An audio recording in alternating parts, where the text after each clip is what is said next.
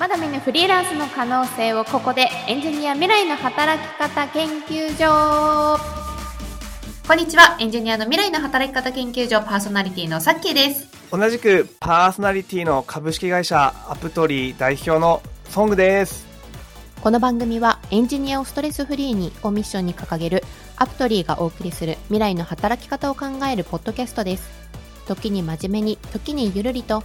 トリーの代表ソングこと歌川さんとともに好きな人と働ける社会を実現する糸口を探していきます。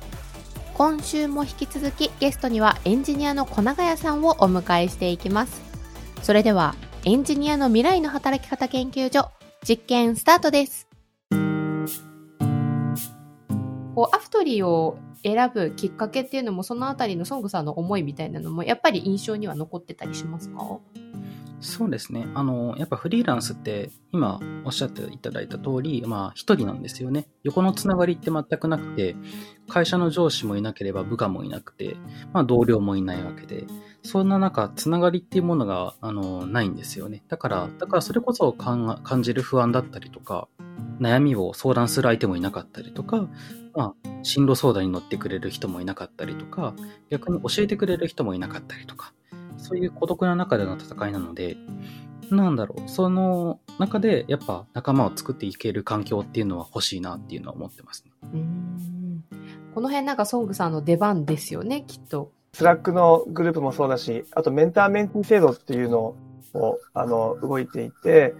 あの、そうですね、あの、教えられるメンターの方が、あの、これからエンジニアになろうと思っている方を、まあ、メンターとしてレクチャーするっていうのも含めてますね。ありがとうございます。それこそその日々、あのいろんな方法で勉強したりとか情報収集して皆さん情報アップデートされてると思うんですけれども小永さんがその日々エンジニアとして情報収集に使っている雑誌とかサイトとかっていうのがもしあればどういうふうにあのエンジニアの方々に情報が届けられるのかちょっと知りたいのでお聞きしてみたいなと思うんですけどもこの辺りはいかがですか？そうですね。雑誌とかだとソフトウェアデザインとかっていうあの雑誌はありますよね。あの技術評論者が出してるこういう雑誌とかっていうのが、まあ値段はありますけど、あの有名どころなので、あの勉強にはなったり、あとはニュースかな。ニュースとかは、あの、キャッチアップできるかなとは思います。あと、よく企業が導入しているものと、こういう日経コンピューターとかですかね。うん、そういうところで、なんだろう、情報は収集してます。特にその欲している情報っていうのはどういう内容になるんですか？うーん、そうですね。やっぱ流れが早いので、半年とか1年前に流行していたものがもう使われなくなってるとか、もうバージョンアップして前のものが使われなくなってるっていうのは当たり前なので、じゃあ毎月毎月、あの自分から能動的にアンテナ張って、うん、そうですね。最近はどういうものが、あの、流行ってるんだろう。どういうニュースがあるんだろうとか。それこそ、あの、日経コンピューターとかだと、あの、こういう企業で情報漏洩があったよね。なんで起きちゃったんだろうねとか、それを防ぐ原因は何があったんだろうねとかっていう、そういう時事的なニュースにも取り上げ、時事的なニュースを取り上げたりもしてるので、おすすめかなとは思います。それこそこう新しいクライアントの方とお仕事する時とかに例えば今最近こういう以前はこれが流行ってたけど今はここが流行ってるからっていうようななんかその得た情報から新しい提案をしたりだったりとか、まあ、この間こういう情報漏洩でちょっとセキュリティの問題があったからこれよりこっちを使った方がいいんじゃないかっていう、まあ、そういった助言ができたりとかそういうところに生きてくるようなイメージなんですか？うん、それもありますし、あの面談の時の面談というかそういうクライアントさんを選ぶ時とかっていうのにもあのアピールポイントになったりはするのかなと思っていて、あの、これだけ情報を得ているっていう、あの、指標にもなる、指標にはならないかな。そんな数値的な指標にならないとは思うんですけど、雑談とかアイスブレイクの時に最近こういうニュースありましたよねっていうことで、無意識に相手のことを推し量れるのかなっていうのは思うので、そういった時に、そういった意味でも、あの、役に立てるのかなっていうは思います。なるほど、なるほど。ありがとうございます。ちなみにちなみになんですけど、普段から小永谷さん割とポッドキャスト、その音声メディアを聞く側っていうことで、はい、お聞きしているんですが、ポッドキャストはどんな番組を聞いてらっしゃるんですか？ポッドキャストじゃないですけど、えっと、ラジオとしては、あの、深夜ラジオとかですね、あの、お笑い芸人がやっているような深夜ラジオ、そういうのが好きなので、あの、割と聞いてたりしますね。うんん最近なんかそれこそあの現役のエンジニアさんがやっていたりとかこう農家さんがやってたりとかまあその専門の分野の方っていうのかな。その方々がやっていてその分野の方にしかわからないそれこそ相当ディープなあの内容を届けている番組も、まあ、ラジオポッドキャスト問わず増えてきてる印象ではあるんですけどそういうところもこう聞いてみたりとかはされるんですか？そうですね。私自身してはいないですけど、まあ興味はありますし、そういうメディアとかっていうのは、うん、聞こうとはしてます。まあ聞いてはないんですけど、まあそうですね。機会があればちゃんとあの聞いたりして、まあ一本一本が短かったりするので、あの情報収集の場合にはいいのかなと思ってます。そこですよね。なんか日経新聞のまとめ5分だったりとか、よくありますよね。ちなみに今一番注目している業界だったりとか技術、人、何でもいいんですけれども、ちょっとこうアンテナ張っているものがあれば教えていただきたいんですが、こちらいかがですか？そうですね。最近だとやっぱりあの、まあ、教える側っていうところにフォーカスすると、あの、まあ、弟があの学校の事務員をやっているので、で、弟の奥さんもあの学校の先生なんですけど、そういうところからいろいろ学校の問題とかっていうのを、あの、よく聞いたりするんですけどね。あの、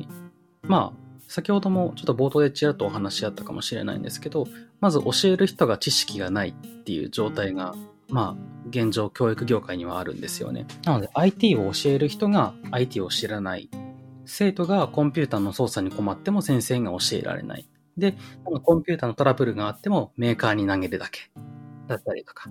そういうような、なんだろうな、間に挟まってる先生方も大変だと思いますし、うん、それを教えら、教えてあげられない環境っていうのが、なんか、最近はなんやたらと、そういう IT の教育に力を入れてるよとは言いつつも、その環境が整ってない、整いき、整いきってないのかなっていうのは感じてますね。うん。これあの結構 ICT 教育だって言って一気にいろんなその小学校とか中学校とかに iPad がわーって配られてとかっていう現象が落ちきた時期あったと思うんですけど それこそ学校の先生がもうもらったところでどう授業に活用していいのかやっぱりこういうその専門で学べる場がその身近にあるとないとではかなり違いますよね。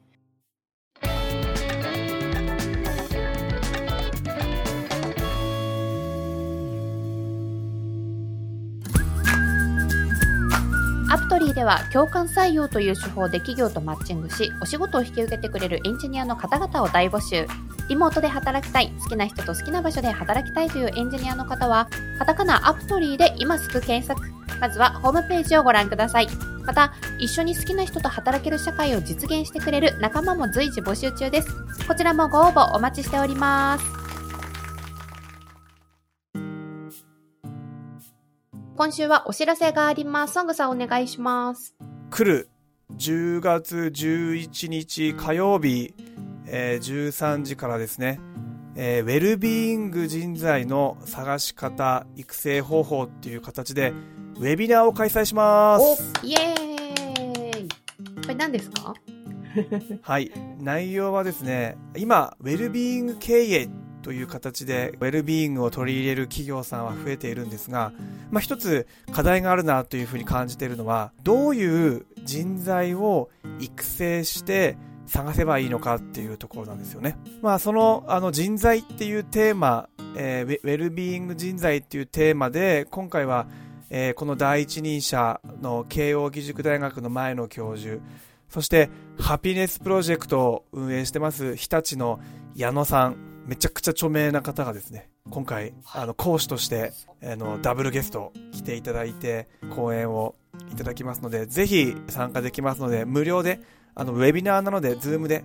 えー、参加できるので、皆さん、お気軽にお問い合わせください。はい、ありがとうございます。じゃあ、この、えっ、ー、と、イベントのお知らせに関しては、あの、また、ポッドキャストのですね、最初のホーム画面のところにリンクを貼っていきますので、ぜひ皆さんそちらからお申し込みをいただければなというふうに思います。